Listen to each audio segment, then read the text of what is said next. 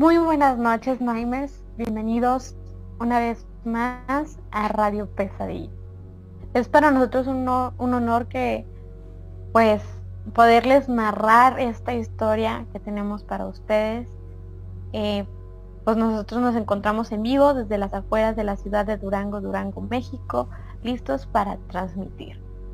Ahí a los que se están cortando les pedimos de favor su apoyo para compartir la transmisión, para que le hagan llegar a aquellos que también son amantes de todas estas historias de terror, de lo paranormal y que pues lo hagan llegar.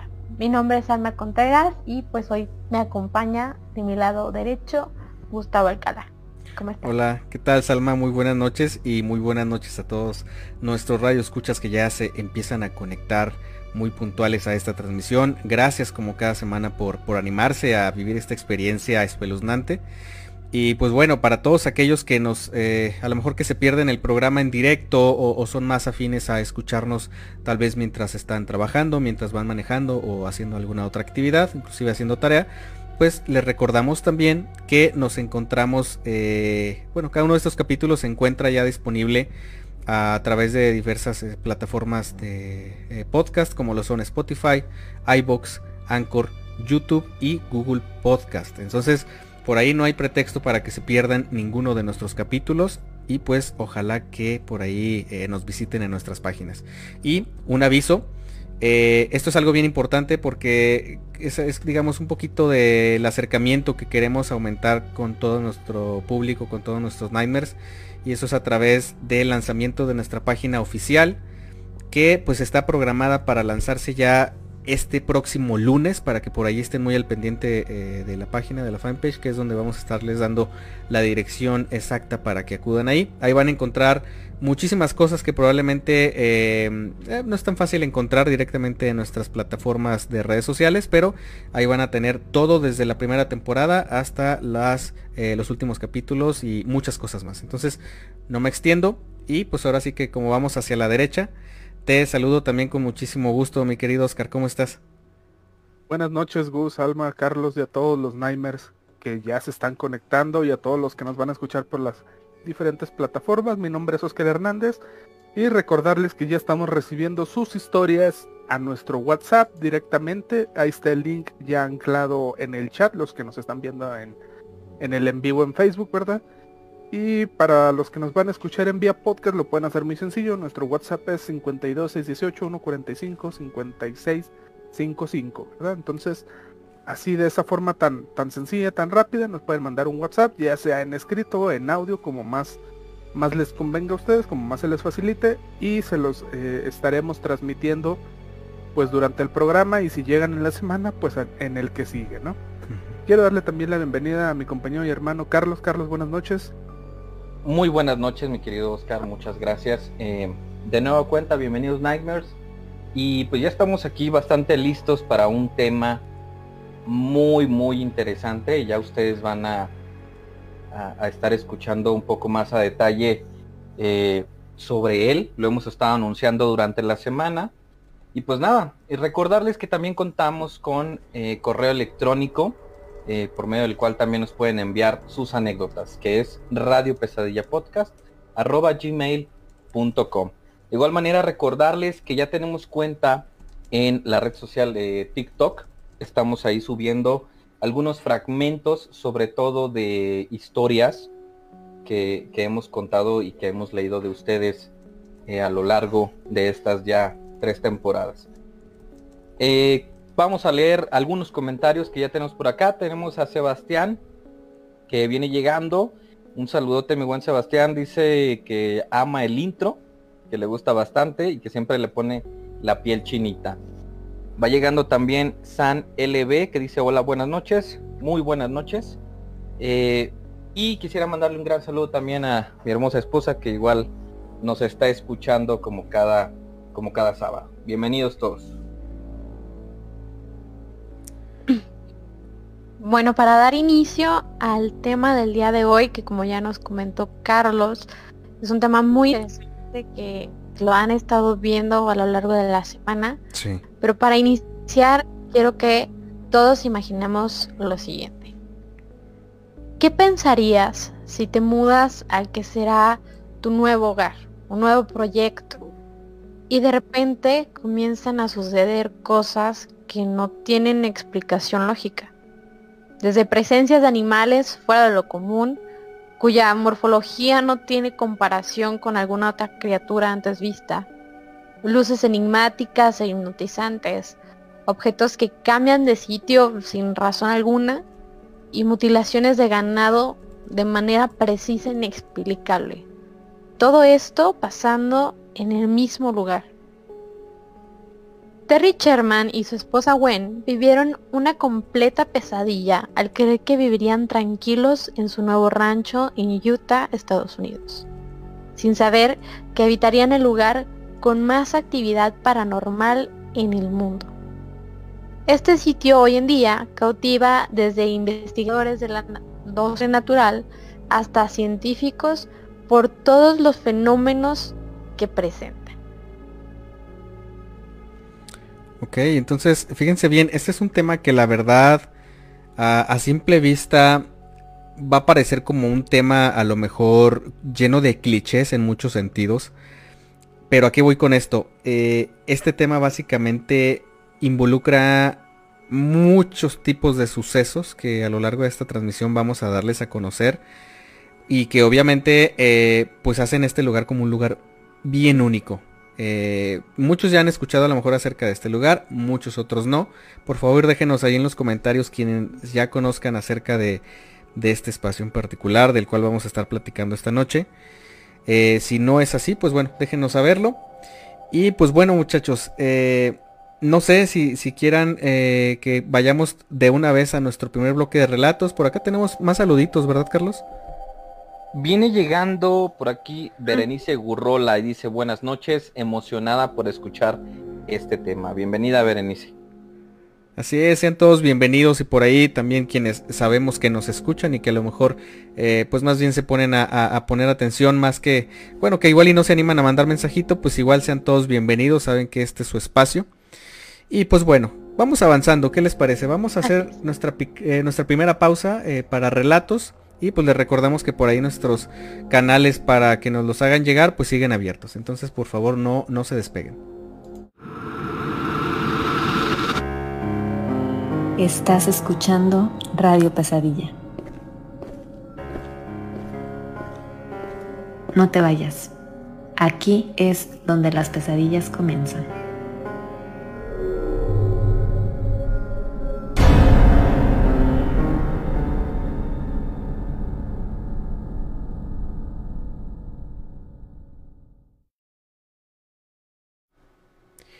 Ok, queridos Nightmares, y pues bueno, regresamos eh, totalmente en vivo, siendo las 10.32 de la noche, hora central de nuestro país, México.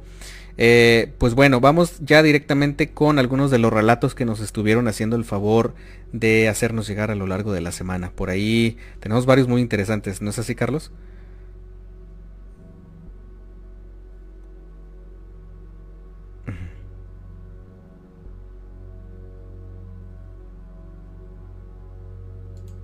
Cuarto de mi abuelito y de mi tía. Teníamos un gato grande eh, y lo llamábamos Cleto. Lo recogimos de la calle eh, ya grande.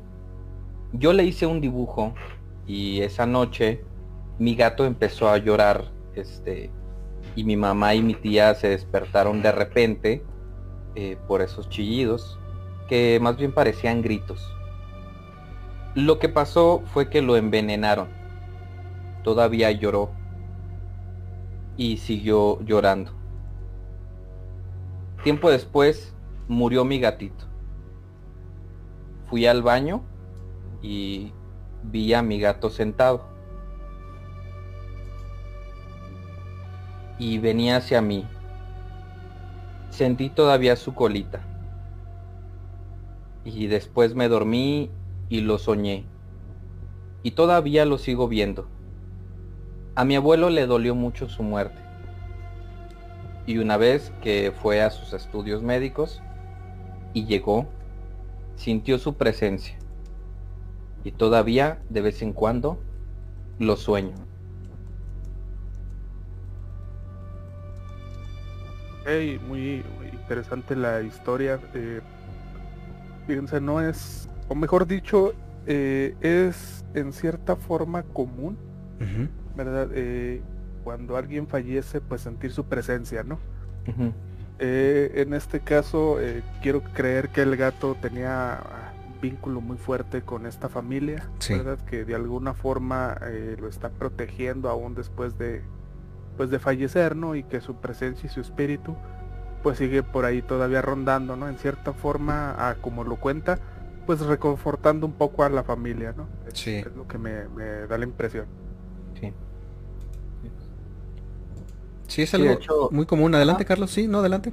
No, pues únicamente comentar que hasta las mascotas, eh, después de su muerte, pueden llegar a, a, venir a despedirse de nosotros. Yo tuve una perrita que duró con nosotros 17 años. Wow una perrita chihuahua, eh, Chloe. Mm, me la compraron cuando yo estaba bastante joven. Eh, falleció hace poco, hace un par de años. Sí. Y esa noche que murió, yo no lo supe. Yo hasta el día siguiente me enteré.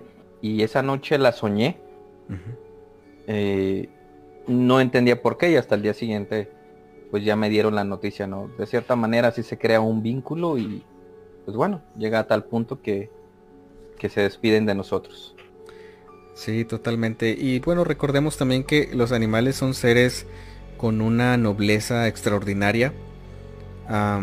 que obviamente el amor que ellos tienen a sus, a sus eh, dueños, a quienes los cuidan, pues es, es, un amor que cruza las fronteras, porque es un amor prácticamente incondicional, ¿no? Eh, son protectores y son de alguna forma seres, seres muy bondadosos y pues bueno, qué, interesante relato, la verdad muy interesante el relato y no sé si tengamos otro por ahí también. Tenemos uno más. Sí. Este viene de parte de Adonai Colindres y dice así, me llamo Adonai, tengo 18 años y quería compartir mi relato con todos ustedes. Soy de Honduras Así que no sé si mi español será suficientemente bueno para que me entiendan. El caso es que el año pasado, un amigo de mi padre regresó de los Estados Unidos a la casa de su madre. Y estando ahí, fue a visitar a mi padre. Estando en casa de mis abuelos, eh, contentos todos por su regreso, entre plática y plática, Carlos, el amigo de mi padre, le dijo a él que si recordaba la vez en que se dieron cuenta que una señora, mamá de dos muchachas, de las cuales ellos estaban enamorados, había fallecido. Y ellos, con tal de verlas, decidieron ir al velorio. Ya tarde, como a las 8 de la noche, eh, estaban ahí, precisamente en el velorio, y aprovechando de la situación para acercarse a, estas muchachas y consolarlas.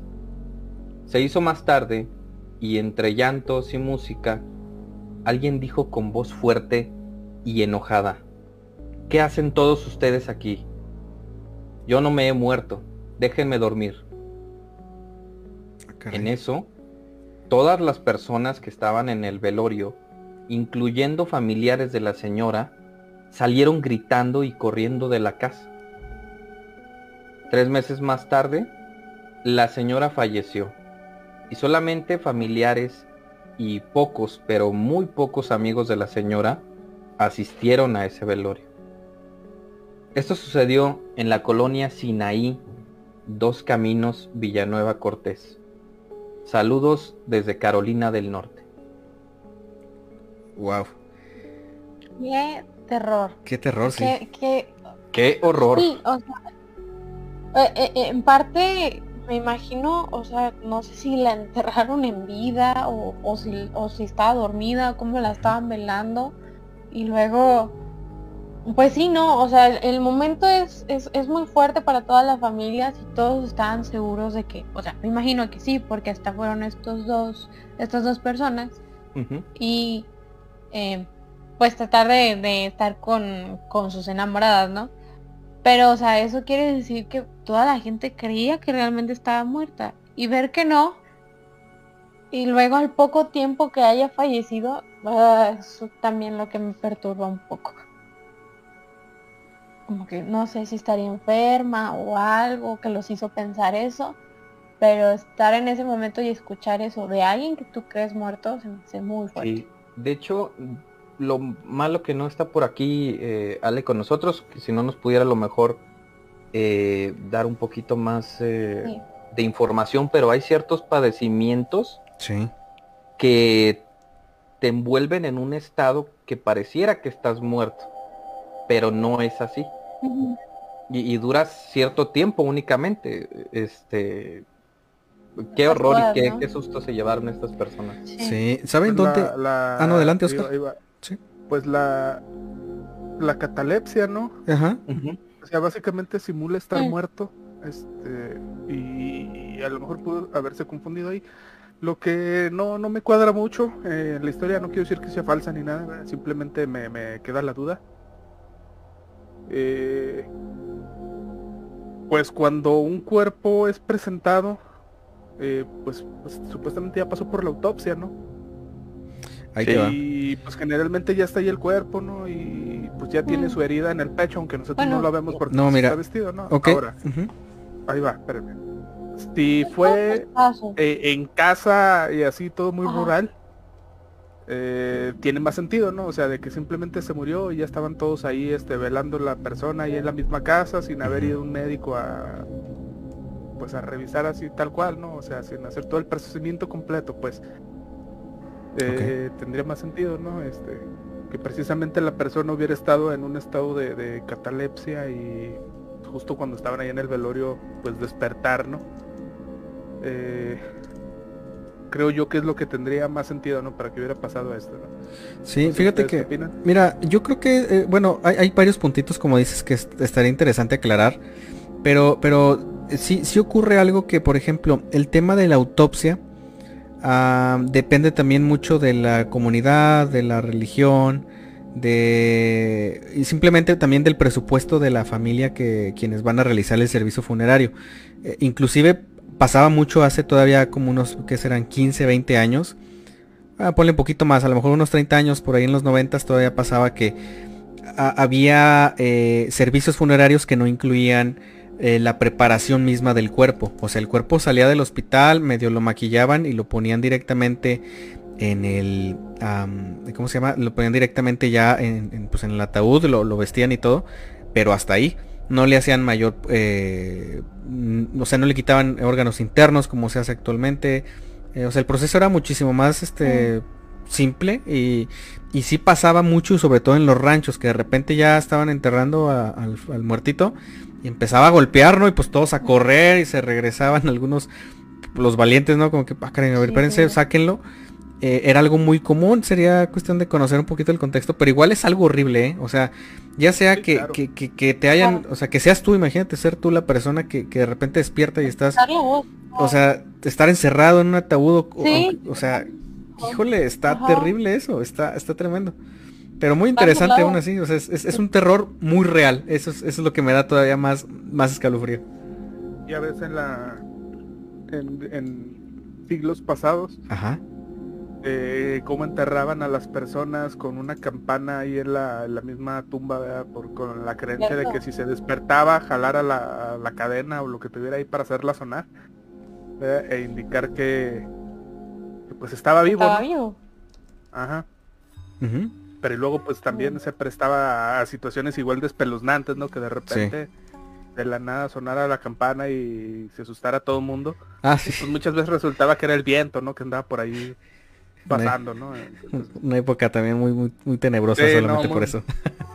sí, muy curioso también todo lo que conllevaba esto. Así es. Pues bueno, un, un relato bien, bien escalofriante de- en- en- La- desde otro sentido, pero eh, pues muchachos, no sé qué opinan si, si pues ahora sí comenzamos a mm, platicando un poquito más a fondo de lo que ya nos decía Salma.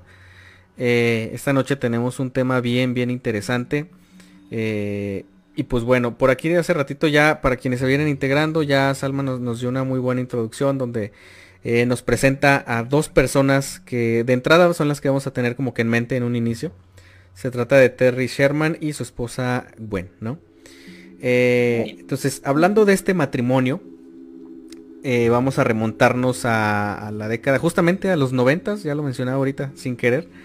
Específicamente en el año de 1994, pues este matrimonio compró eh, un, terreno, un terreno con el afán de tener su propio rancho de, pues, de ganado, ¿no?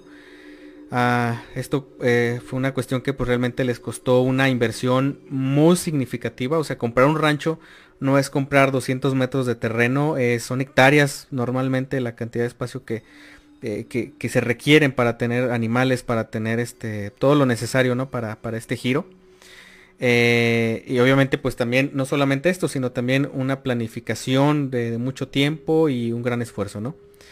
Cuando ellos, eh, una vez ellos pues logran tener como que todo listo, finalmente lo consiguen.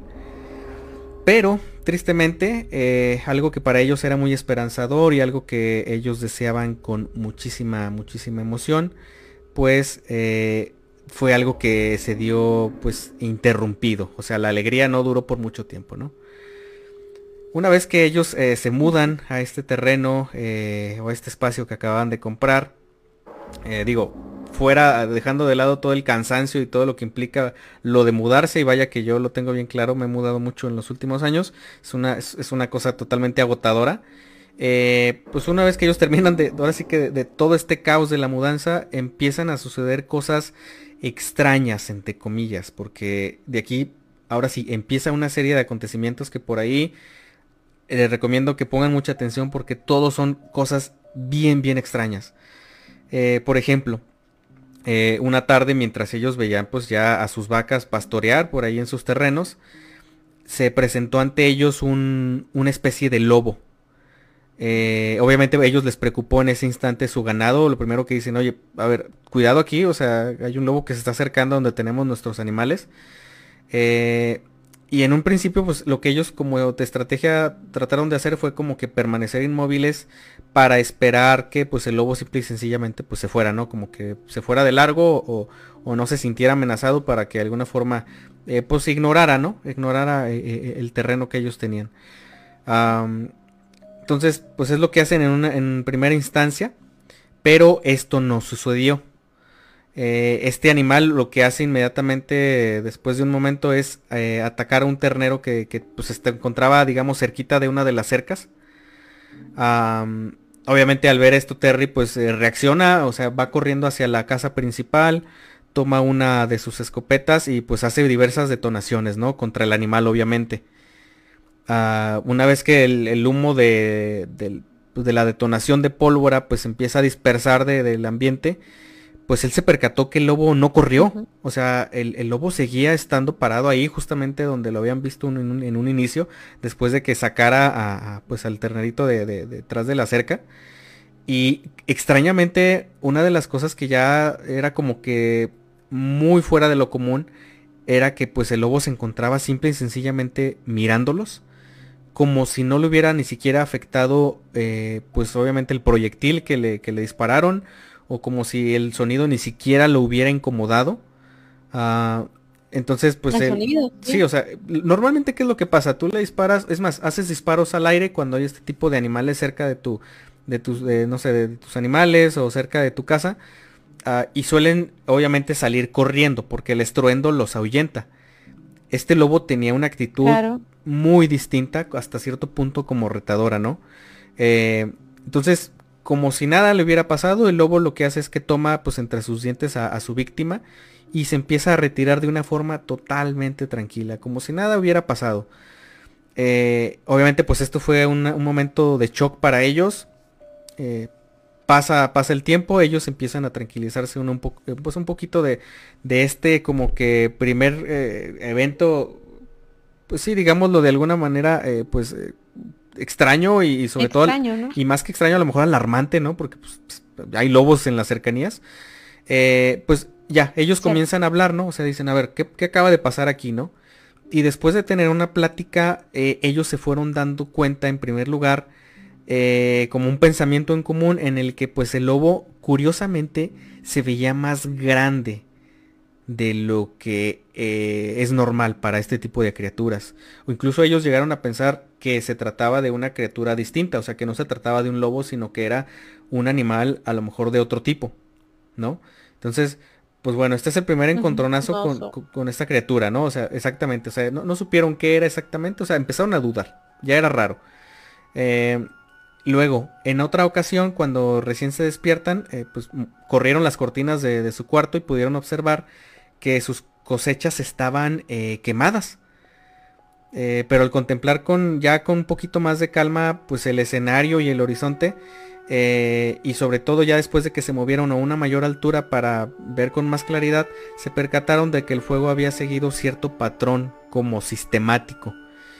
Eh, y no solamente eso, o sea, aparecieron también, o sea, digamos, por culpa de ese fuego se, manifestaron eh, símbolos a lo que ellos pues este jamás supieron cuál era su procedencia, o sea, no supieron de si eran jeroglíficos o si eran símbolos de algún idioma extraño. O sea, ellos, ellos jamás en ningún momento pudieron como que aclarar eh, qué tipo de simbolismo se trataba, ¿no?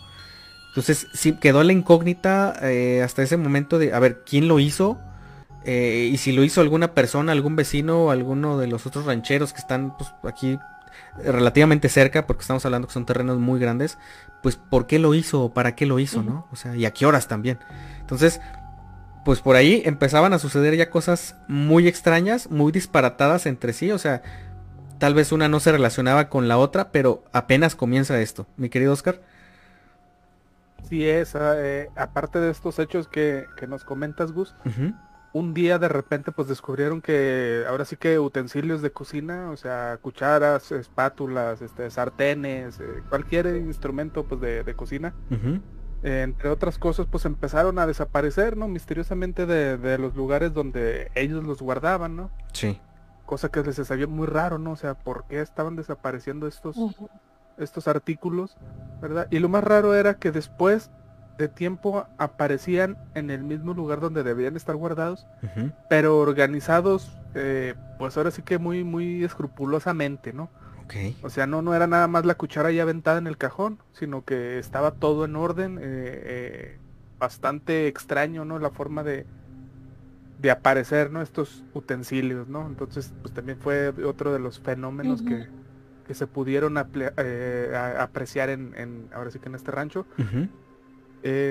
Otra de las situaciones más raras que llegaron a pasar es que de repente una tarde pudieron ver cómo sus vacas estaban en una especie de trance, o sea, se escuchó un sonido, un tronido, o, al menos eso de, pues dicen la, la, historia, ¿no? Que ellos contaban en, aquellos años, eh, que escucharon un, como una especie de tronido y que, pues ahora sí que las vacas se alinearon y empezaron a caminar en hilera. Y se fueron caminando todas alineadas en una sola fila, muy ordenadas, eso sí, ¿verdad? Pero pues se fueron ahora sí que sin poder detenerlas, ¿no? Hicieron lo que lo que pudieran, Pues para tratar, o sea, pues, ¿por qué se están yendo de, del lugar, no? Eh, dicen que llegaron a un remolque y que se quedaron ahí de pie, o sea, como hipnotizadas paradas y pues que no las pudieron sacar, ahora sí que de ese estado en un buen rato.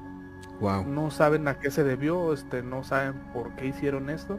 Ya simplemente las vacas se fueron, ahora sí que en hilera hacia otra zona ahí de la granja y se quedaron ahí de pie, o sea, sin moverse. en trance por completo. Sí, exactamente, o sea, eh, ahí se quedaron de pie sin moverse, sin hacer ruido, sin hacer nada. sí.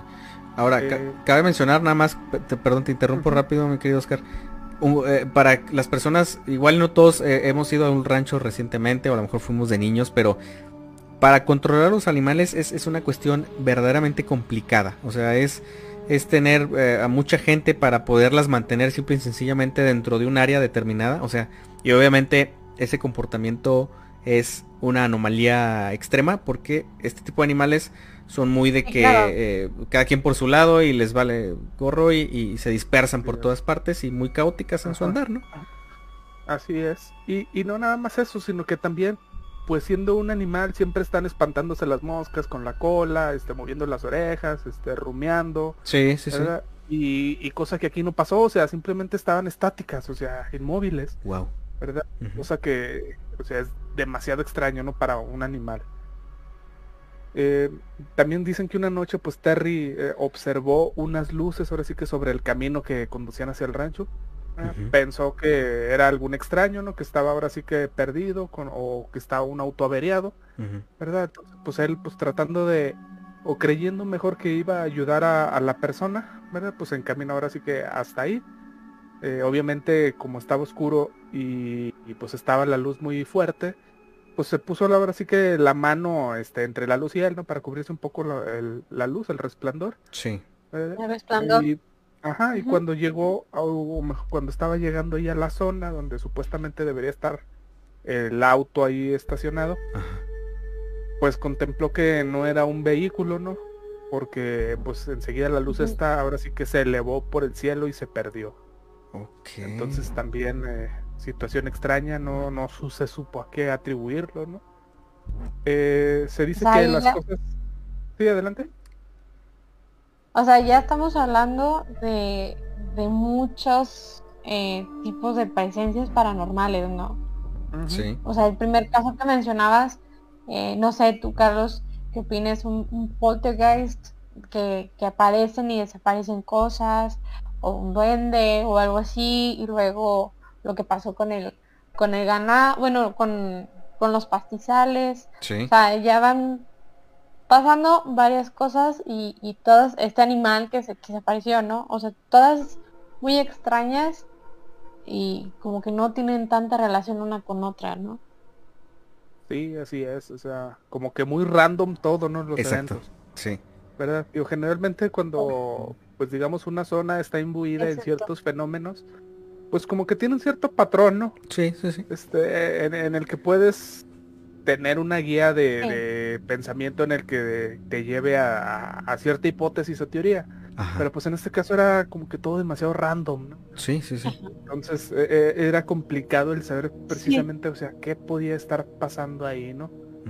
Eh, otras de las cosas que llegaron a pasar, eh, que llegaron a pasar es que el mismo ganado de repente aparecía mutilado, o sea, aparecía Mm. el, el ganado muerto, este, pero pues estas mutilaciones parecían hechas con, ahora sí que con precisión quirúrgica, ¿no? O sea, demasiado los cortes, demasiado finos, demasiado rectos, demasiado bien hechos, ¿verdad? Como para haber sido un animal, pues eh, no dejan los cortes tan, tan, tan exactos, ¿no? O sea, Claro. simplemente se ven, pues se ven los desgarres, se ven las mordeduras, este, incluso los dientes, pues se ven eh, disparejos, eh, o sea, hay formas, ¿no? Este, para identificar qué pudo haber sido, pero pues de repente eh, las piezas que les faltaban al ganado, o sea, líneas completas tal cual, ¿no? O sea, como, ¿cómo les digo? Como si hubieran sido pasados por algún tipo de sierra, ¿no? Así, Ok, O un láser, o sea, Wow. así tal cual de- de rectas las líneas, ¿no? ok, ajá. De eh, preciso. Ajá, de preciso, ¿verdad? Pues decidieron llamar a la policía, ¿verdad? Sí, claro. Obviamente ya esto ya había escalado, ¿no? Una cosa era que te hipnotizara el ganado y otra ya matarlo, ¿no? Sí. Pero pues la policía llegó y pues simplemente se quedaron de brazos cruzados, o sea, pues para ellos también era nuevo todo esto y no sabían a qué atribuirlo o a quién echarle la culpa o a dónde investigar, a quién culpar, o sea, no había pruebas pues ni evidencia de nada, ¿no? Entonces Creo- pues se quedaron sin, Creo que hasta la, solución. creo que hasta la fecha si tú le dices a un policía, eh, ¿sabe qué, señor policía? Acabo de ver como una luz se me paró enfrente del carro y, y se elevó. Pues, se te va a quedar viendo y no, pues nada más te va a decir, No. ok, muy bien, Ajá, interesante. Eh, Mm. no, quién sabe qué sería. Y listo, ¿no? O sea, obviamente no te van a decir nada, menos en esa época. así es. Eh, fíjense, también ahora sí que dos perros de la familia Ujú. eh, vieron también un par de luces en el cielo, ¿verdad? Estos perros al pues al sentir esto salieron corriendo eh, obviamente a perseguirlos mientras pues ladraban, ¿no? Sí. Eh, se dice que fueron demasiado pues, veloces al encuentro y se perdieron estos dos perros, ¿no?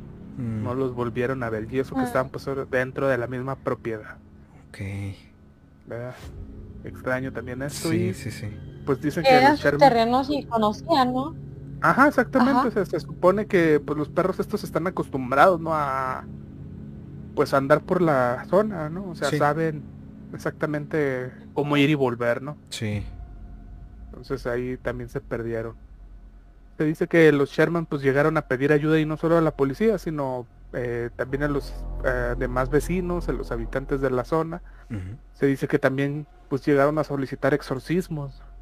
Se dice que también que llegaron investigadores, periodistas y absolutamente pues nadie les pudo brindar auxilio, ¿no? O sea, nadie sabía a qué se enfrentaban, qué era lo que había en ese lugar.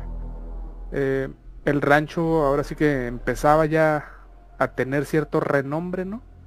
Porque eh, con todos estos acontecimientos y, pues por la misma desesperación que ellos tenían al momento de estar pidiendo ayuda, pues empezó a correr la noticia, ¿no? De que algo estaba pasando ahí, de que cosas raras estaban transcurriendo dentro de, del rancho de los Sherman, ¿verdad? Y pues también poco a poco la gente empezó a ir, pero ya en plan morboso, ¿no? O sea, no, no, no ayudar, sino simplemente a ver si veían algo, ¿no? Eh, así que pues con todo esto ya encima, en el año de 1996, ahora sí que los Sherman pues decidieron dejar el rancho y venderlos y pues deshacerse de, de todas estas cosas que les estaban pasando, querían una vida tranquila, una vida sencilla, sin, sin todas estas presiones, ¿no? Entonces simplemente se, se fueron de ahí. Ok. Y pues bueno, ¿sí, no, Salma? Sí, un año y y cacho, o sea, se aguantaron el, ver varias cosas de este tipo, pues, o sea, de los relatos que nos han contado, que nos han hecho llegar los Nightmares, pues nos damos cuenta que, en un momento cuando pasan cosas así, uno lo primero que hace es huir o tratar de salir del lugar. Pero ellos aguantaron, incluso buscaron ayuda para tratar de, pues de dar explicación a cada uno de los hechos extraños que les pasaban. Entonces, el durar tanto tiempo, pues también, no sé, se me hace como muy... Sí. Eh, pues no sé, o sea, ellos Qué resistencia. De, encontrar cierta ¿no? Sí, y fíjate que yo creo que eh, tiene mucho que ver el hecho de que eh, obviamente les costó muchísimo eh, alcanzar el sueño de tener su rancho, o sea, tener su propiedad, o sea, era, era su rancho, era, era como algo de lo que no te puedes desprender tan fácil. Entonces ellos trataron de luchar para entender lo que pasaba, para defenderlo de alguna forma o librarse de todo lo que no los dejara, pues estar en paz ahí.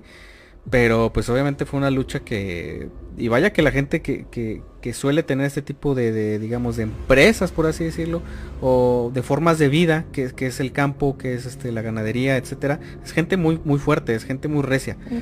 Y, y, yo creo que, híjole, si uno con un solo fenómeno ya se quiere salir corriendo, ellos la verdad es que tuvieron un gran aguante. Pero pues esta historia todavía no termina, todavía le quedan muchísimas cosas de las cuales vamos a estar platicando para quienes se vayan integrando, estamos hablando nada más y nada menos de El Rancho Skinwalker. Y pues bueno, no sé, tenemos algunos comentarios por ahí, ¿verdad mi querido Carlos? Así es, eh, nuestro buen David Gómez dice, hola chicos, buenas noches, bienvenido. Saludos. Bienvenido nuestro querido David.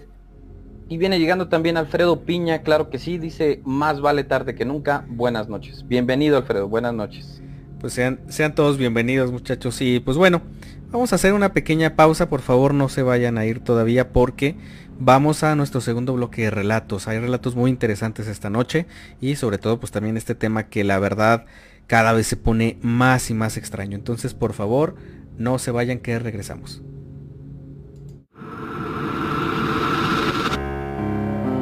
Estás escuchando Radio Pesadilla. No te vayas. Aquí es donde las pesadillas comienzan.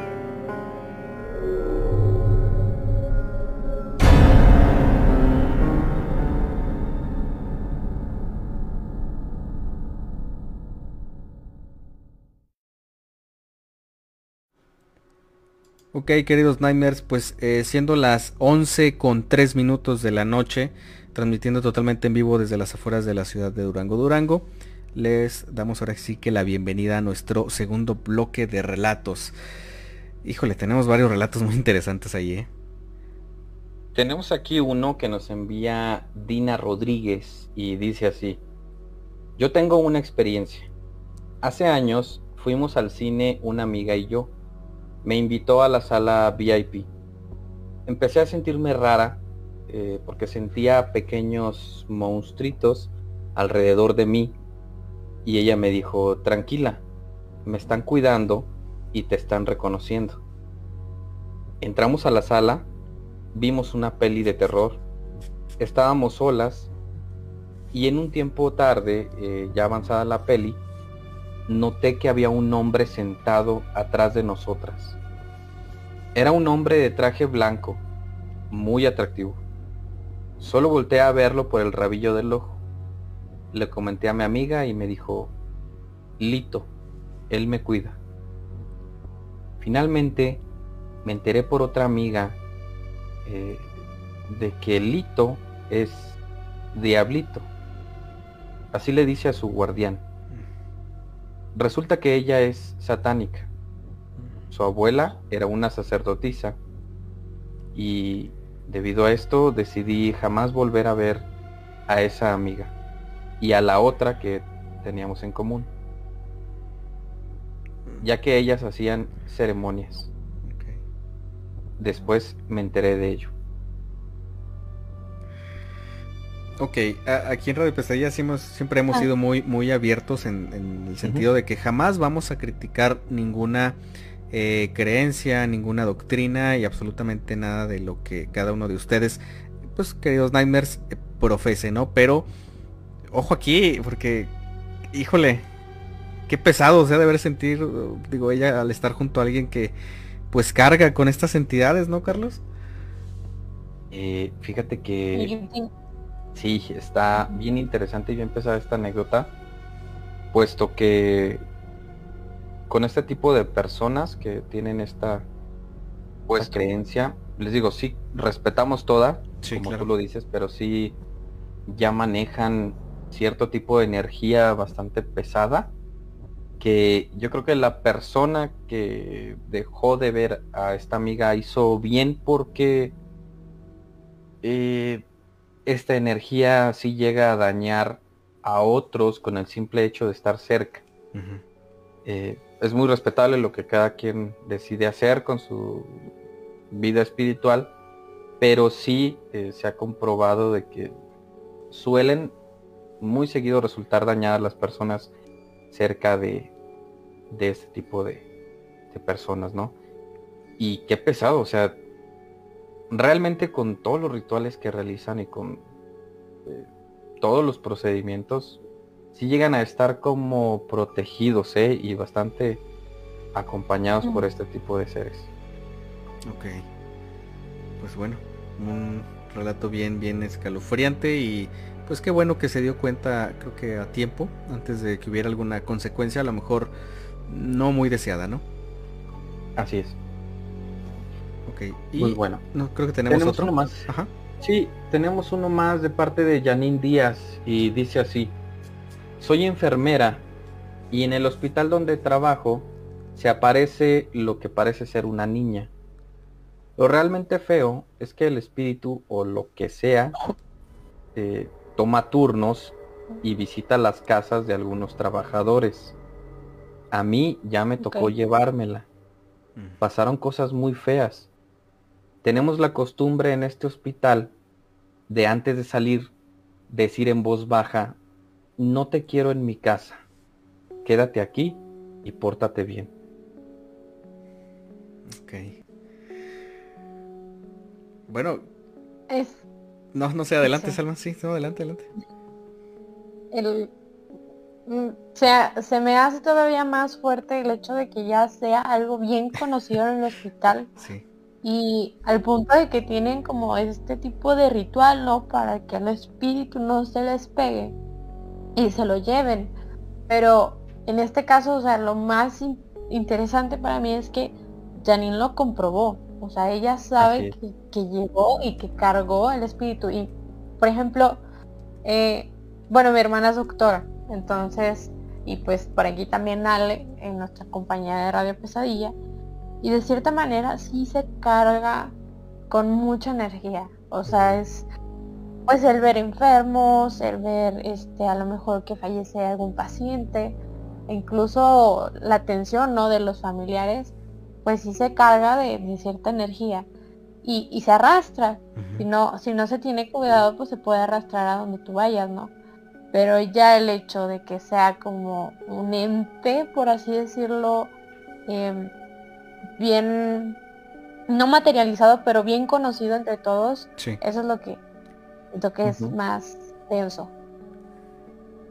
Sí, hay energías precisamente que, que se adhieren, ¿no? Y puede depender de muchos factores, ¿no? Puede ser simple coincidencia, puede ser eh, que traen algún estado emocional, traen algún problema y que, que hace que precisamente sean el foco de atención de estas entidades, ¿no?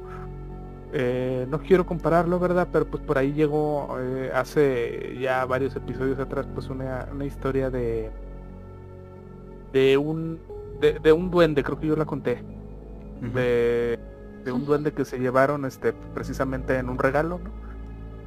Y o sea, más o menos va por, por la misma índole, ¿no? O sea, Sí. precisamente estos seres que no sabemos de dónde son, no sabemos de dónde vienen, pero se sienten y a veces se ven y o sea, y, y- y no es padre la verdad el llevarte algo cuando no lo quieres, ¿no? Sí, claro. Entonces, eh, no sé por qué la, la niña lo haría. Este, a lo mejor falleció en alguna situación un poco trágica. Este, a lo mejor está buscando compañía. ¿Verdad? No lo sabemos. Porque no tendría sentido el, el- el que se ande yendo con, ahora sí que con, pues con los trabajadores, ¿no? Del mismo hospital. Y caso curioso, ¿por qué no más con ellos y no se van con pacientes? ¿Verdad? Sí. Este, digo, Con los sería... pacientes. Ajá. Ajá. Por ejemplo, pues ahí está el caso de la planchada, ¿no? Digo, eh, que- que, se dedica pues precisamente a ayudar, ¿no? A cuidar. ¿verdad? Pero pues ella tiene una historia detrás y el por qué lo hace y todo, ¿no? Sí. Eh, y, el, el- y, y que la niña, pues no, no sabemos nada de ella, no sabemos ni siquiera por qué está ahí. eh, pues creo que es lo que lo hace un poquito más complicado el caso, ¿no? Totalmente. Y pues bueno. Yo, eh, yo tengo una sí, duda. Sí, sí, sí. eh, sí. Si ustedes creen que, que se deba más, no sino, no a un espíritu en sí, sino como a este cúmulo de cosas que se materializan y ya le pusieron un nombre. No sé si eso es posible. Mm, Fíjate que la diferencia, por O- ejemplo, entre, entre una entidad con conciencia a, a- a esas otras como energías que mencionas es precisamente eso, que existe una conciencia tras de la presencia. Por ejemplo, a- hay energías que a veces te mueven cosas y te, te hacen ruidos, este, eh, manifestaciones, perdón, que, que pueden llegar a ser como que algún ruido en algún espacio, pero, pero de, no pasan de ahí. Pero pareciera ser que hay otras que, reaccionan, o sea, ya sea que las provoques o que ocurra algún fenómeno que es muy similar a la forma en la que ellos a lo mejor eh, fallecen, eh, e- ellos reaccionan a ese tipo como de causas, entonces hay una gran diferencia. Yo más bien creo que sí se trata de a lo mejor una entidad que anda un poquito perdida. Eh, recordemos que cuando se llega a fallecer en ciertas circunstancias, sobre todo si se trata de alguien menor, digo, dejando de lado lo- la, la visión católica o a lo mejor cristiana, que es que los niños pues simple y sencillamente van directos al, a trascender, o sea, no se quedan atrapados, suponiendo que, que se trate de a lo mejor un adolescente, una adolescente o algo así, no sé, eh, puede haber mucha confusión. Entonces esa confusión pues hace que estas entidades asimilen a la persona que los arraigue o que, que permita que se arraiguen, pues para pues de alguna forma pues quedarse con alguien. Entonces a la vez es triste, pero no deja de ser algo bastante macabro que ya lo vean con total normalidad. ¿eh? Eso está bien, eso está bien macabro. Entonces, pues ahí lo tenemos muchachos. Eh, ¿Qué les parece si... eh, bueno, para quienes se vayan integrando, estamos eh, platicando del rancho de Skinwalker. Está muy interesante esta, este, este caso que tenemos esta noche y por ahí Carlos eh, nos vas a platicar todavía de, de otros fenómenos que siguen estando, pues ya no digo extraños porque creo que hasta superan la palabra misma, ¿no? Así es. Pues bueno, ya como nos comentabas, Gus y tan, también este Oscar, Sí. Le ocurrieron varias situaciones a, a esta familia, a este matrimonio. Y finalmente, como dice mi buen Oscar, deciden vender la propiedad, ¿no? En el año 96. Sí. Siendo bastante específicos, duraron dos años eh, sobreviviendo y, tratando de reponerse a estos acontecimientos tan fuera de lo común. Y finalmente pues deciden vender el rancho, ¿no? Ese gran proyecto que tenían. Eh, sienten que no pueden más con todo esto y lo ponen a la venta. ¿Qué pasa? Eh, pues por ahí fue publicado, ¿verdad? Está la venta de la propiedad y como bien decía Oscar, ya se había hecho de renombre por las situaciones que aquí acontecían. Entonces, ¿quién compró la propiedad? Pues bueno, en primera instancia la compró un hombre llamado Robert Bigelow, que él es pues eh, un magnate, ¿verdad? De lo inmobiliario de Las Vegas. Y cabe bastante bien destacar que era un entusiasta de el fenómeno de la ufología, de los ovnis, y pues compra la propiedad por la cantidad de 200 mil dólares. Eh, ¿Qué pasa? Pues llega él a la propiedad, la compra y en un principio lo que, a él, lo que a él le interesa o lo que a él le llama es comenzar a estudiar todos los fenómenos que ocurren en el rancho. Así que monta un pequeño instituto aquí mismo, aquí en, en donde se encontraba este rancho en Utah, bajo el nombre de Instituto Nacional para la Ciencia del Descubrimiento, ¿verdad?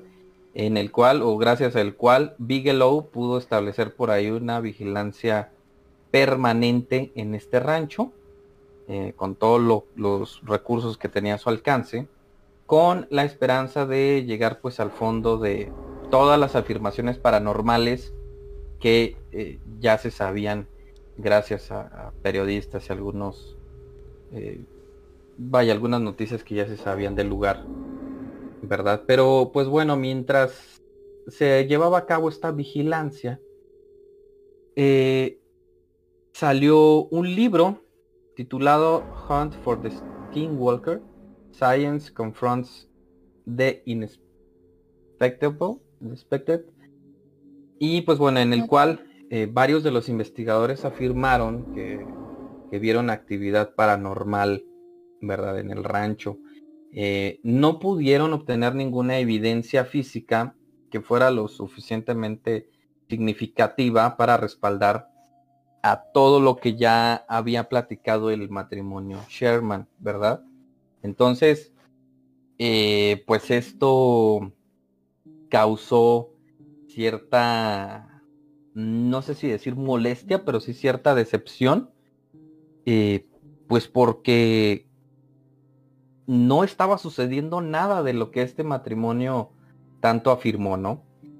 Y pues debido a ello, este rancho pues fue revendido, nuevamente se vendió, pero ahora a Adamantium Real Estate, ¿verdad? Que desde entonces pues ha establecido el nombre comercial de Skinwalker Ranch.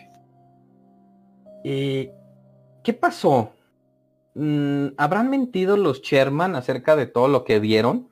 ¿O simplemente pues fueron víctimas de un engaño colectivo? No había evidencias y pues todas las historias que ellos contaban eran muy, muy difíciles de creer. Pero eh, pues no eran, no eran las únicas, ¿no? La cuenca de Uinta, en el este de Utah, eh, pues también ha sido un, eh, un lugar bastante, bastante famoso por avistamientos paranormales a lo largo de los años. Y tanto es así que algunos ufólogos pues lo consideran el callejón ovni, ¿verdad? Por todos los avistamientos precisamente. No se puede tirar una piedra en el sur de Utah sin golpear a alguien que no haya sido abducido. Esto fue lo que, lo que se decía gracias a este también conocido callejón ovni, ¿no? Porque Utah se convertía ya en un lugar con muchísimos avistamientos eh, extraterrestres. Dijo el cineasta local Trent Harris eh, al Deseret News. ¿verdad? Esta fue lo que, lo que él aclaró en dicho en dicho periódico. Salma. Y, y, bueno, no, no todo lo que los Shermans vieron, o sea, sí entre, entre todo esto paranormal, las luces estrambóticas, pues no todo esto eran ovnis en el cielo. Porque también afirmaron, como al principio nos contaba Gus, el ver misteriosos animales. Desde este lobo que, que no podía ser, eh, vaya, penetrado por las, por las balas, hasta animales gigantes. Un lobo de tres veces más grande que un lobo normal, al que, pues, como ya les conté, Terry disparó a corta distancia y pues no tuvo ningún efecto, ni siquiera se, se espantó, ¿no?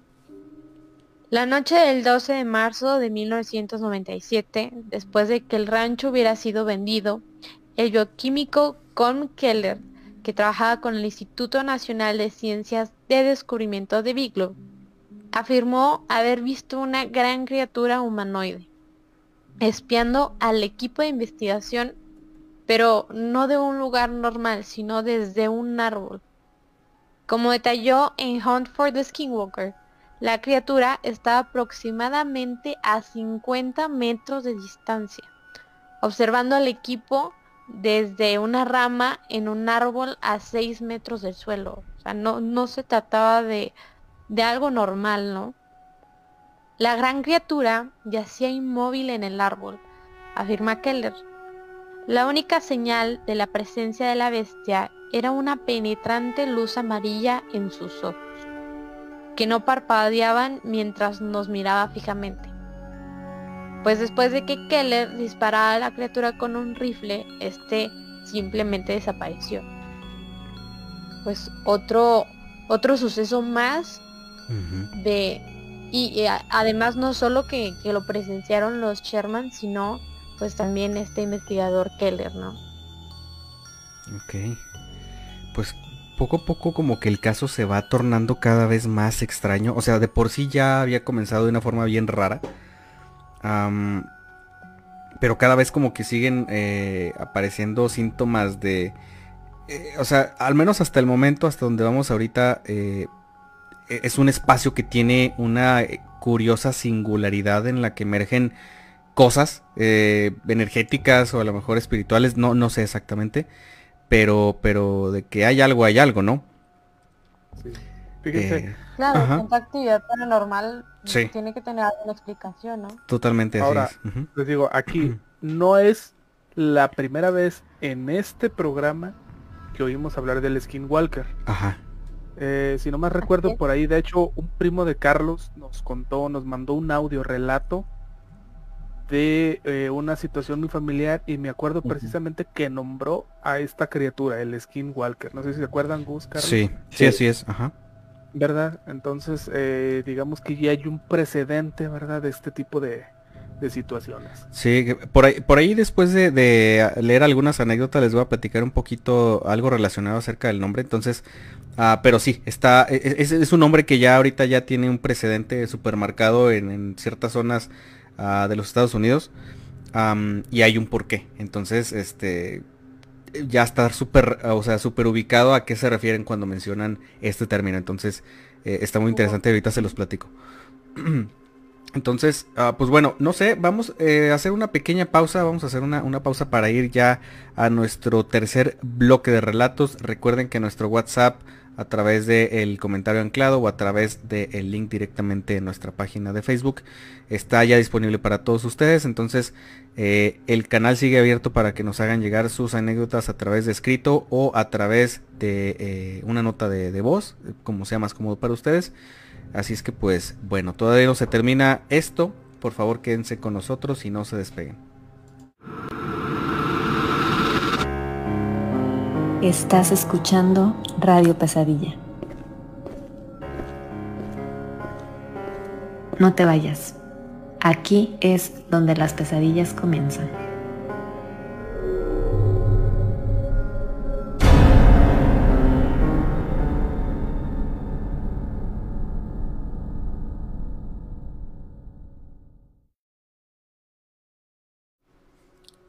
Ok, queridos Nightmares, siendo las 11 horas con 24 minutos de la noche.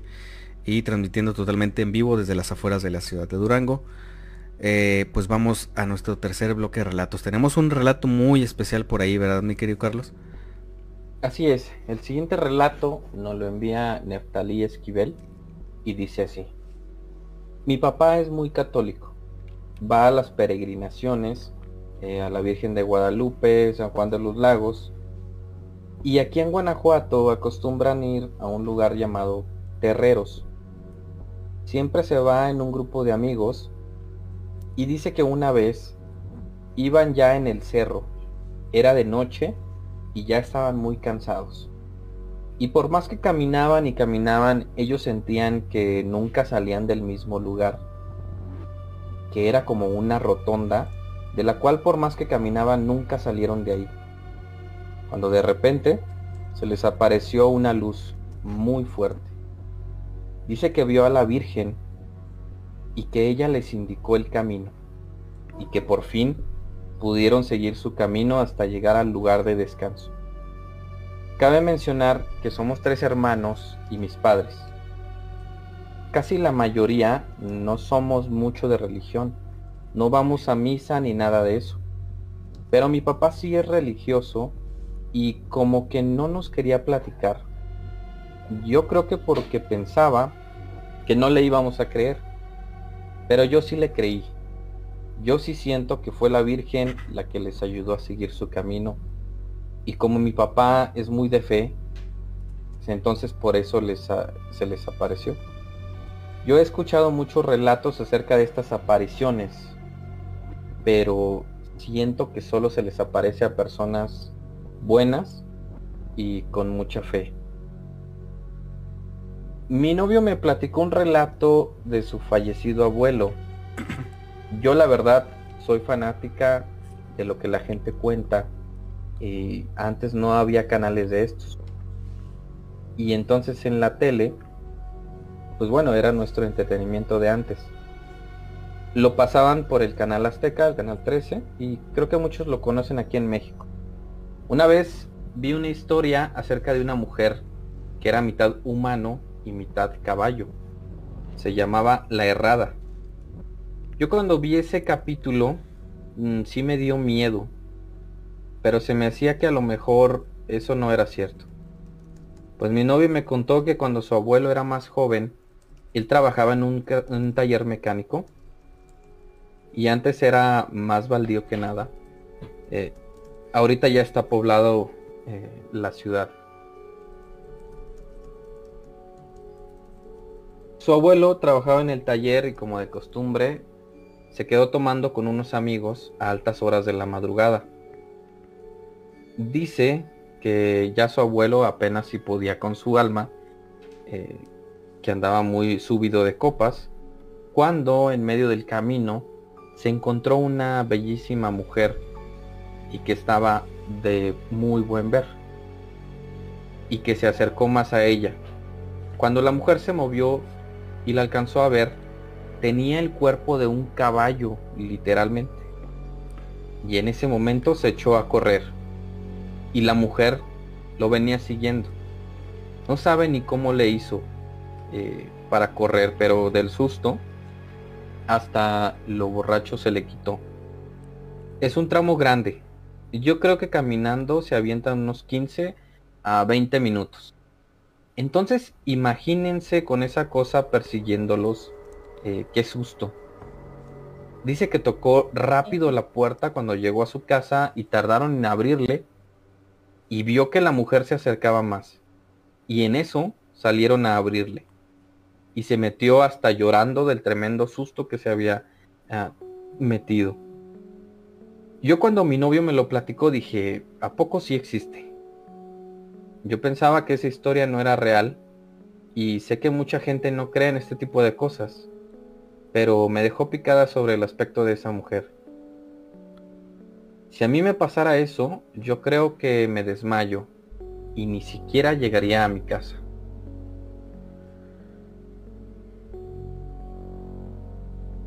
Sí, yo también, o sea, si, si me encuentro en una situación así donde te tienen, te persiguen durante tanto tiempo, pues sí te espantas y más cuando estás en la puerta de con la desesperación de sentir la presencia atrás de ti.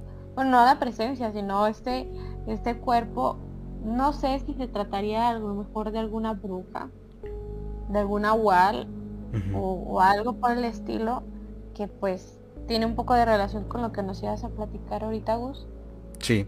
sí, por ejemplo, de... un poquito. Ajá. Sí, sí. No, adelante.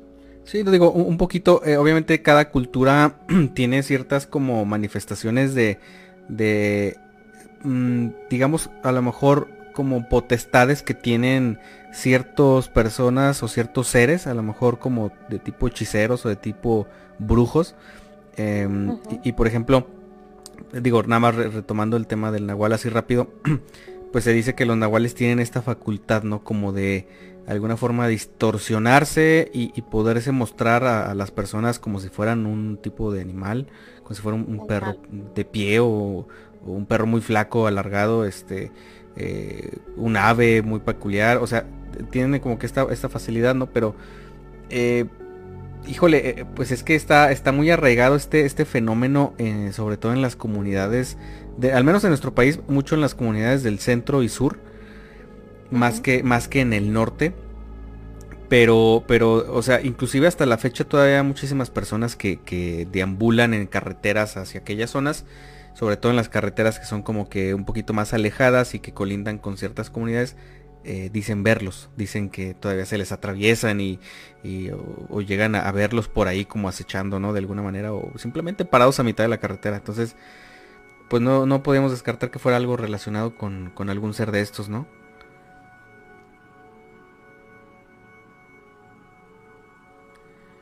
Ok, entonces, ah, ajá, sí, adelante, adelante. Ah, y referente, bueno, a, lo primero que nos contaba de, su papá, de esta aparición, eh, en lo personal sí creo que pueden llegar a aparecer estas eh, presencias de luz más eh, en lugares donde se ora o en lugares donde la energía tiende a ser hacia ese sentido, ¿no? Porque pues eh, en una peregrinación pues todos están de cierta manera conectados en el sentido eh, de la religión, de la fe, de la misma energía de, pues sí, ¿no? De, de ¿cómo, ¿cómo decirlo?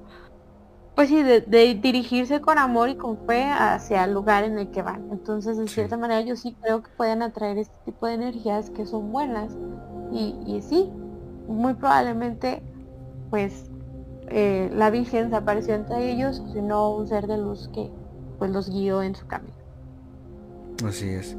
Estaría bien interesante más adelante eh, tener un tema como de manifestaciones de fe, que son muchísimas eh, muchísimos eh, por todo el mundo y inclusive pues también a lo mejor enfocado en las apariciones marianas porque eh, no sé si en la fecha todavía se sigan como que generando muchos de estos casos pero hubo una, una década precisamente creo que fue en los noventas 80 noventas en los que hubo muchísimas apariciones de este tipo sería muy interesante como que abordarlas y, por ahí tratar de buscar qué, qué, tienen como en común, ¿no? Estaría muy, muy, muy interesante. Eh, y por ahí no tenemos, eh, tenemos un comentario, ¿no? Por ahí que se nos quedó. Sí, por aquí este, llegó a la transmisión en nuestro buen Pepe Toño. Ah. mandamos un gran saludo. Un abrazote. Y dice que por ahí le dio leyó un poco diferente el título del programa del día de hoy. Se lo cambió un poquito, sí, ya, ya vi. sí, por Skywalker, pero bienvenido nuestro buen Pepe Toño. Sí, un abrazote para nuestro buen amigo Pepe Toño. Este, la verdad es que la primera vez que yo escuché hablar de este tema sí también como que lo leí mal, debo admitirlo, lo relacioné a otro nombre, pero eh, pues esta noche estamos hablando del el rancho eh, Skinwalker específicamente. Y pues bueno muchachos, ¿qué les parece si continuamos con el tema? Aún falta mencionar algunas cuestiones que son muy interesantes. Ya se los adelantaba hace ratito. Ah, específicamente hablando acerca del nombre, de dónde viene el nombre del Skinwalker o de qué se trata o quién es o por qué, por qué lo bautizan ah, de esta manera. Y pues bueno, esto se debe básicamente a, a los repetidos avistamientos de criaturas humanoides. Eh, que pues, pues llevan este, este nombre en específico, ¿no? Los Skinwalkers. eh, al haber este tipo de fenómenos en torno a este lugar, pues es que se le bautiza de esta manera. Pero ¿quién es el Skinwalker o, o de qué se trata el Skinwalker? Que pues sí, como ya lo adelantaban hace ratito, eh, por ahí un, familiar tuyo, ¿verdad, mi querido Carlos? Nos hizo una... De hecho, nos mandó unos audios muy interesantes que por ahí están, creo que en la primera temporada, donde pues él visita ciertas zonas de las montañas en las que pues él atribuye un sonido muy peculiar a pues a la presencia de este tipo de seres, ¿no? Como el, llamado Skinwalker, ¿no? Entonces, el Skinwalker, así, para aterrizarlo, se trata de un personaje de un... digamos, es un personaje folclórico eh, tribal de los navajos. Eh, que pues es muy, es muy similar al nahual, como lo mencionabas ahorita, Salma. Es, es muy parecido porque tiene esa habilidad de cambiar de forma. Es decir, de convertirse en, no solamente en otra persona, sino más bien en otro tipo de seres, o sea, animales. Pero animales que no dejan de tener como una característica humanoide, ¿no? Ah, por ejemplo, entre los navajos, los skinwalkers son como hombres lobo, eh, digamos, para aterrizarlo de una forma un poquito más específica. Y pues, en estos casos, pues se trata de criaturas malvadas que pueden transformarse en lo que ellos quieran. O sea, es algo bastante, bastante interesante. Pero bueno, pues en el rancho familiar de los Sherman, pues básicamente estaba como a más de 650 kilómetros al, norte de la nación abajo. Entonces, no estaba tan cerca, o sea, no es algo que estuviera como que tan relacionado. Eh, o sea, sigue siendo una cuestión rara porque, o sea, de la aparición de este tipo de figuras humanoides entre eh, lobo y humano, eh, o entre perro muy grande o, lobo extremadamente alto, o, caminando como si fuera una persona en dos patas, o sea, estos avistamientos, de alguna forma, pues, digo, sí, sí tienen que ver con el folclore de los navajos eh, acerca de, esta, de este ser, pero está muy lejos, ¿sí? O sea, no, no es... Es más, se supone que, que para estas épocas, estamos hablando de los noventa y tantos, esta zona en la que pues esta familia construye su, su rancho, forjan, forjan este espacio para trabajar y para vivir, pues eh, ya de hecho ya ni había lobos, entonces es, es, es, algo que como que enrarece todavía un poquito más este tema, ¿no? entonces, pues bueno, este rancho del que estamos hablando de los, de los Sherman, pues estaba ah, de, justamente del lado de un territorio de, los Ute. Los Utes son eh, básicamente, eh, bueno, también se les conoce como Utes, Utas o Yutas, y pues, son una tribu también de, eh, digamos, nativa americana. Ah, entonces, pues básicamente, pues no era específicamente los, navajos, pero pues era otra tribu la que estaba muy cerca de su terreno.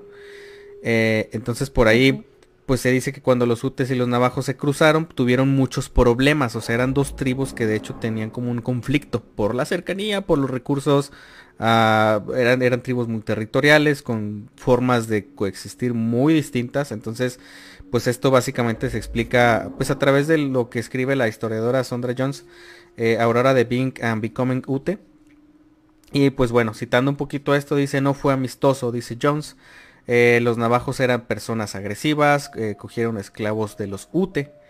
Eh, y pues además hubo un conflicto directo cuando los navajos intentaron ascender pues al territorio de los Utes, ¿no? O sea, cuando los navajos quieren expandirse, pues invaden a los Ute de alguna manera. Entonces, eran tribus contrarias, ¿no? Por decirlo de alguna manera. Pero pues bueno, a grandes rasgos, de aquí viene ese nombre, a esa criatura que pues curiosamente se parece mucho a la que pues acá, al menos en, México, creo específicamente pues se le conoce como uh, nahuales, ¿no? Muy interesante está esta parte. Eh, mi querido Oscar. Así es, si bien ahora sí que los skinwalkers pues no aparecen en la región de los Ute, pues se dice, ¿no? Que el, el, mismo rancho tiene ciertas similitudes con la zona y que por eso pues se han visto estos avistamientos, ¿no? Todo, todo ese pues meramente especulativo, ¿no? Este, porque ni siquiera ellos mismos están seguros de, de si hay algún skinwalker por ahí o no, o qué es, ¿no? Porque pues también eh, digamos que la zona está cerca de, ahora sí que de, zonas de pruebas de militares, ¿verdad? Entonces pues se cree que precisamente todos estos avistamientos y luces y todo lo que ha pasado en la zona, pues digamos que son efectos secundarios, ¿no? De pruebas militares, ¿no? Con aviones, con armas nuevas, etcétera, ¿no? Pero pues al igual que lo que pasa en la zona 51, eh, digo en el área 51, pues tampoco hay este pues información precisa, ¿no? Como para corroborar estas teorías, ¿no? Sí. Eh, otros avistamientos extraños que han ocurrido pues muy cerca de la zona en Bottle Hollow, pues hay un pantano, ¿no? Es artificial, alrededor de 170 hectáreas de tierra eh, de los UTE, pues que lindan con el rancho, ¿no? Y pues que se fue llenado con agua dulce en 1970 eh, por orden del mandato, de un mandato federal, ¿verdad? Entonces, pues por ahí es, digamos, la conexión que tiene, ¿no? El rancho con, con la zona de Yute. Okay. Eh, en 1998, un oficial de policía, pues también dice el haber visto una luz eh, grande sumergirse, pues, ahora sí que en el embalse del lago, ¿verdad? Y luego reaparecer, ¿no? Y como pasó en ocasiones anteriores, pues también se elevó al cielo y desapareció durante la noche. Eh, también una noche del año 2002, cuatro hombres jóvenes eh, estaban situados al borde del, lago, ¿verdad? Y también aseguran ver pues un orbe, De, de estas de luz azul blanca que también entró al lago artificial, ¿no? Eh, según Hunt for the, Sky, Skinwalker, pues ahora sí que la bola resplandeciente se zambulló en el agua a solo unos metros de la orilla, luego apareció segundos después con una nueva forma, sino que ya no era solo una luz, sino que ahora era una especie de cinturón. Y después de pues, volar brevemente ahí este, alrededor de la zona y retorciéndose de diferentes formas, el cinturón de luz se deslizó muy rápidamente. Dicen que rozó el suelo antes de desaparecer, debajo de la cima, pues ahora sí, de, Skinwalker Ridge. Entonces, eh, digo, son situaciones raras, eh, espeluznantes algunas, ¿verdad? Pero pues que no se sabe y como les comentaba hace rato con, el tema de las zonas de pruebas militares, sí. Eh, también hay teorías que dicen que precisamente este lago, pues digamos es la una especie de, de tapadera, ¿no? Este para una para la zona militar, sino que se cree que precisamente sirve de puerta, ¿no? Para pues para lanzar, ¿no? Ciertos eh, prototipos de aviones, de eh, globos meteorológicos, pues, de, diferentes artefactos, ¿no? Que precisamente salen eh, de salen y entran pues a la zona por el lago, ¿no? Ok. Pero pues también ha habido exploraciones al mismo lago y pues tampoco han encontrado nada, ¿no? Entonces, pues tampoco ni ellos mismos saben precisamente qué sigue pasando en esta zona. Sí, fíjate que ya que estamos casi llegando al cierre del tema y casi pasando al, último bloque de, relatos de, esta noche, cabe mencionar que, bueno, no sé ustedes, eh, a ti Oscar, Salma, a mi querido Carlos, si a ustedes les, les llamaría la atención acudir a este lugar. A mí la verdad es que me encantaría, o sea, daría de verdad eh, movería lo que fuera para tratar de estar ahí un par de semanas este, viviendo la experiencia. Digo, con la suerte que nos cargamos de, encontrarnos con fenómenos, yo creo que algo pasaría forzosamente. Pero lo lamentable de, eh, este, de este lugar es que actualmente como, eh, digamos, está dentro de una zona que se define como reserva por cuestiones, digamos, de seguridad nacional actualmente ya no, ya no es posible como que acercarse a este lugar directamente y acampar, por ejemplo, o, meterte al rancho y, tratar de ahí hacer algún experimento, tomar videos o fotografías. O sea, ya el paso a este espacio está completamente cerrado, ya no se puede. Eh, eso es también algo que lo vuelve muy raro. Porque si dijeran, ¿sabes qué? Pues fueron puros mitos, puras este, historias que la gente contó y se fueron ahí haciendo como una bola de nieve poco a poco más grande pues, ¿por qué lo cerraría si no tiene nada de anormal, no? Entonces, pero a la fecha está, prohibido pasar ahí. Y, de hecho ha habido más investigaciones, por ahí hay un documental de History Channel, si no me equivoco. O sea, se han hecho averiguaciones, como tú dices, o sea, es, una zona de, de reserva nacional. Entonces, de cierta manera sí comprueba que hay cosas extrañas pasando dentro. No sabemos si eh, sean todos estos relatos que, que, contó esta familia o si sea pues algún tipo de portal. Eh, yo lo siento como, como la zona, un poco la zona del silencio de Chihuahua, ¿no? Que tiene como este algo raro que, que, hace que pasen cosas extrañas el magnetismo ahí o no sé, la verdad sí estaría muy interesante entrar y, y darnos cuenta, ¿no? Si, si todo, todo lo que la historia nos dice es real o no. Así es. Y Carlos, no sé si tenías algo que agregar de, eh, este, de este aspecto. Fíjate que a mí me gustaría muchísimo acudir al, sitio. Cuando estuve investigando por ahí sobre todo lo que acontecía en este rancho, dije, qué especial sería al menos pasar una noche aquí. O un día entero, o no sé, cualquier espacio de tiempo que se pudiera aprovechar para experimentar, tal vez no esperando que ocurra algo, sino simplemente el sentir el tipo de energía que prevalece aquí. Creo que desde ese punto ya sería bastante especial. Sí. Y pues bueno, lástima que, pues en este momento sea imposible, ¿no? Pero de verdad, de verdad sería muy, muy interesante y, la verdad yo sí me animaría. Para cerrar, eh, digo, esta línea de pregunta, eh, Oscar, ¿te animas a ir? Fíjate que, creo que sí, fíjate. es un lugar que me interesa, que me llama la atención. ¿verdad? Y más que nada porque no estamos hablando de, de una zona, digamos, donde donde hubo asesinatos, ¿no? De personas, este, horribles. No estamos hablando de sectas, no estamos hablando de, pues, de demonios, de este tipo de situaciones, ¿no? Que no simplemente son situaciones pues un poco más tirándole a, fenómeno ovni, a pruebas militares, este, a, este tipo de casos, ¿no? Entonces yo creo que sí, sí me animaría y sí me, me, dan ganas, ¿verdad? De, ir al lugar a ver qué se ve, qué se siente, ¿no? A ver si, si encontramos algo. Ok. Pues yo creo que por mayoría de votos ya estaríamos nosotros de aquel lado explorando y encontrándonos con muchas sorpresas. Y pues bueno, ahí Radio Escuchas, la misma pregunta va para ustedes. ¿Se animarían o no se animarían a, pasar al menos un fin de semana eh, dentro de pues este famoso rancho de Skinwalker? Y pues bueno, vamos ya a nuestra última pausa de la noche. Sí tenemos por ahí una anécdota pendiente, ¿verdad? Así es, tenemos una anécdota para ir finalizando ya este programa. Ok. Entonces... Es completamente anónima. Ok. Y eh, pues bueno, dice así. Hola, Radio Pesadilla. Me gustaría compartir una anécdota que hace unos meses les conté eh, que había una entidad que me perseguía. Tenía tiempo que esa entidad no se manifestaba. Hace unos días tuve un poco de dificultad para dormir hasta que lo conseguí. Eh, pero de esto les estoy hablando que eran aproximadamente las 4 de la mañana. Realmente no puedo distinguir si en verdad dormía o lo estaba viviendo. Esa persona estaba acostada al lado mío. Lo peor del caso es que yo sentí que eh, no podía moverme.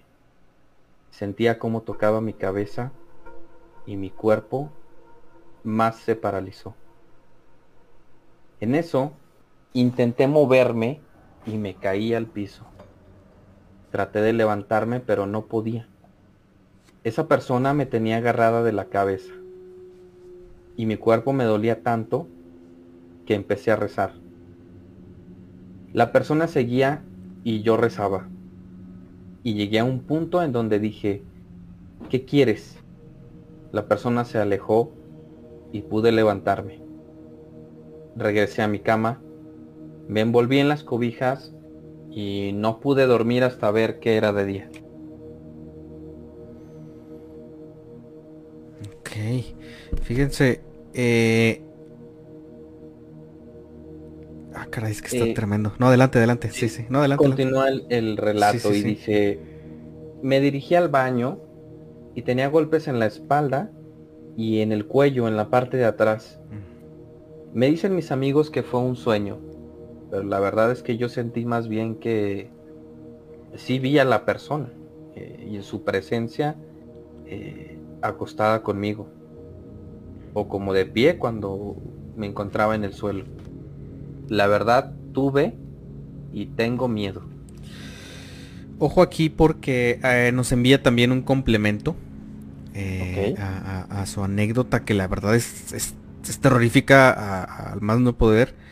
Y por cierto, gracias, gracias por el valor de hacernos llegar este tipo de anécdotas porque sabemos que, probablemente en este momento a quien no le envía pues, la está pasando mal, nos dice lo siguiente, dice, es muy raro y extraño eh, el por qué si ya estaba tranquila creí que ya no ocurrirían esos eventos nuevamente. Eh, parece y pienso que esa entidad quiere algo de mí. Y agrega, en octubre les conté que esa entidad llegó a manifestarse hasta las personas con las que vivía. O sea, es alguien que ya nos había mandado por aquí su relato. Y sí lo recuerdo. Ah, por ahí que ya no solamente ella lo percibía, sino también personas con las que pues vive en su hogar ya, ya empezaban a, ver esa manifestación, ¿no? Dice que actualmente lo peor es que no puede dormir sin la luz. Eh, dice, llegué a poner luces en mi cuarto porque sentía, me sentía de esa forma pues protegida, pero ahora eh, pasó con la con la luz este dice ahora ahora con la con la luz pues sonará tonto pero es como un método de protección. O sea ella está fíjense o sea a qué grado está ahorita este tema tan fuerte que ella pues prácticamente está teniendo que dejar la luz prendida para sentir un poquito de protección este es un tema fuerte es un tema muy pesado y sobre todo porque hay indicios de que ya hay un contacto físico eh, Carlos. Yo creo que aquí el tema va un poquito más inclinado a, lo que tú has estudiado pues todos estos años, ¿no?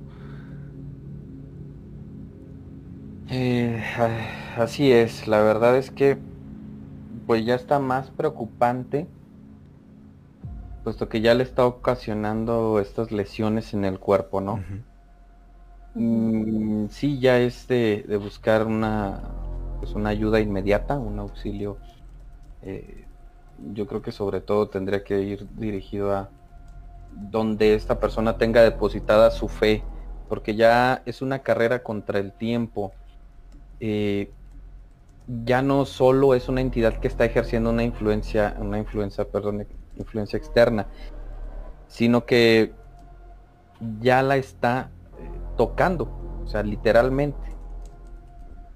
Y esto eh, pues desgraciadamente puede caer en que la persona se vaya sintiendo cada vez más débil, más desesperanzada y como tú dices, sí es momento de una ayuda eh, pues ya inmediata, ¿no? Ya tiene que haber algún tipo de intervención para que esta persona pueda estar pueda estar tranquila.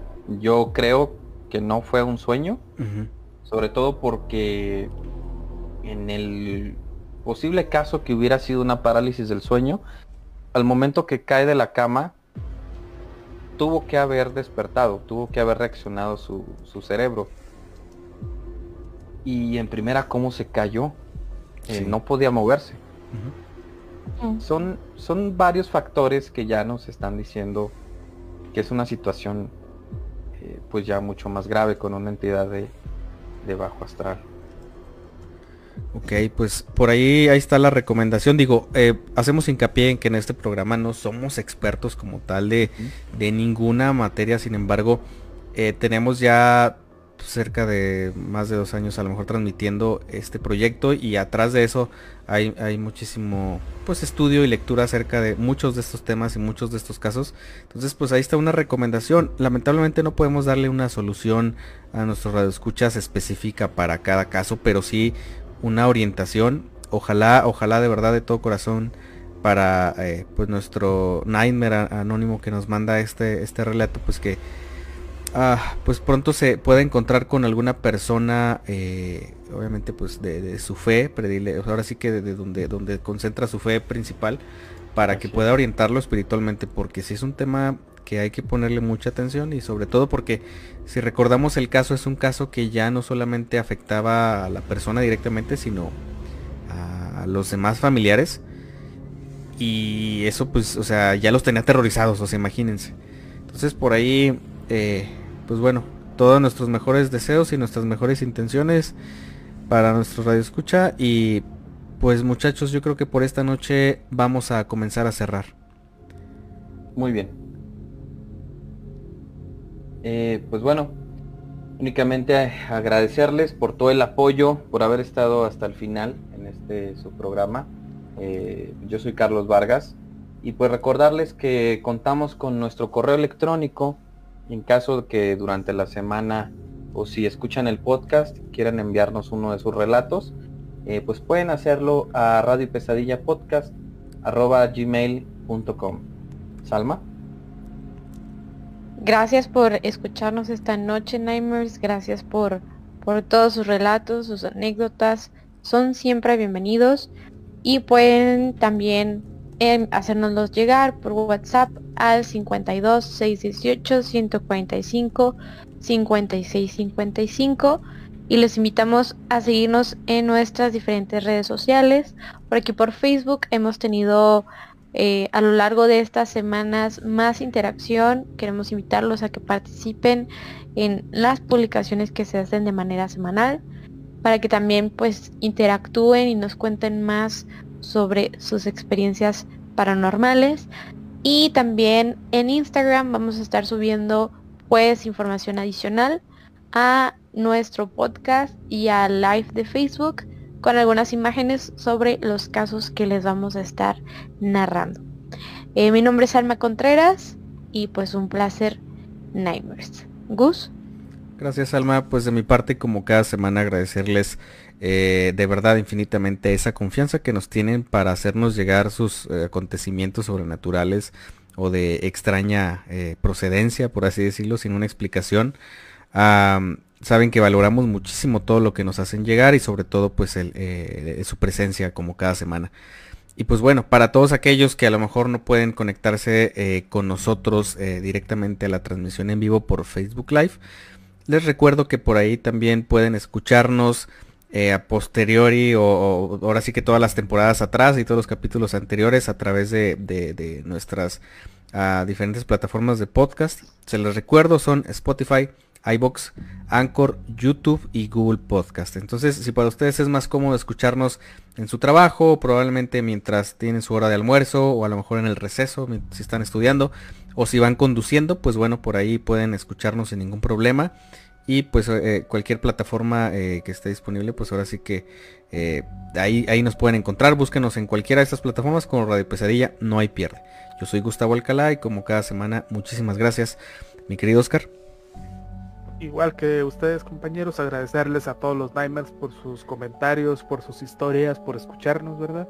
Mi nombre es Oscar Hernández y recordarles que durante la semana ya va a estar disponible lo que viene siendo nuestra página de Radio Pesadilla, ¿verdad? Ahí esperen los anuncios para saber cómo accesar y, pues, ver el, el cómo se va a estar manejando, ¿no? Esperen ahí varias sorpresas. También recordarles que ya tenemos eh, historias subidas en TikTok, búsquenos como Radio Pesadilla, ¿verdad? Y ahí van a poder eh, encontrar de forma más rápida y accesible pues los diferentes relatos que ustedes nos han hecho llegar, ¿no? Bueno, mi nombre es Oscar Hernández y pues deseándoles buenas noches. Recuerden que esto fue Radio Pesadilla, donde las pesadillas comienzan. Que duerman bien.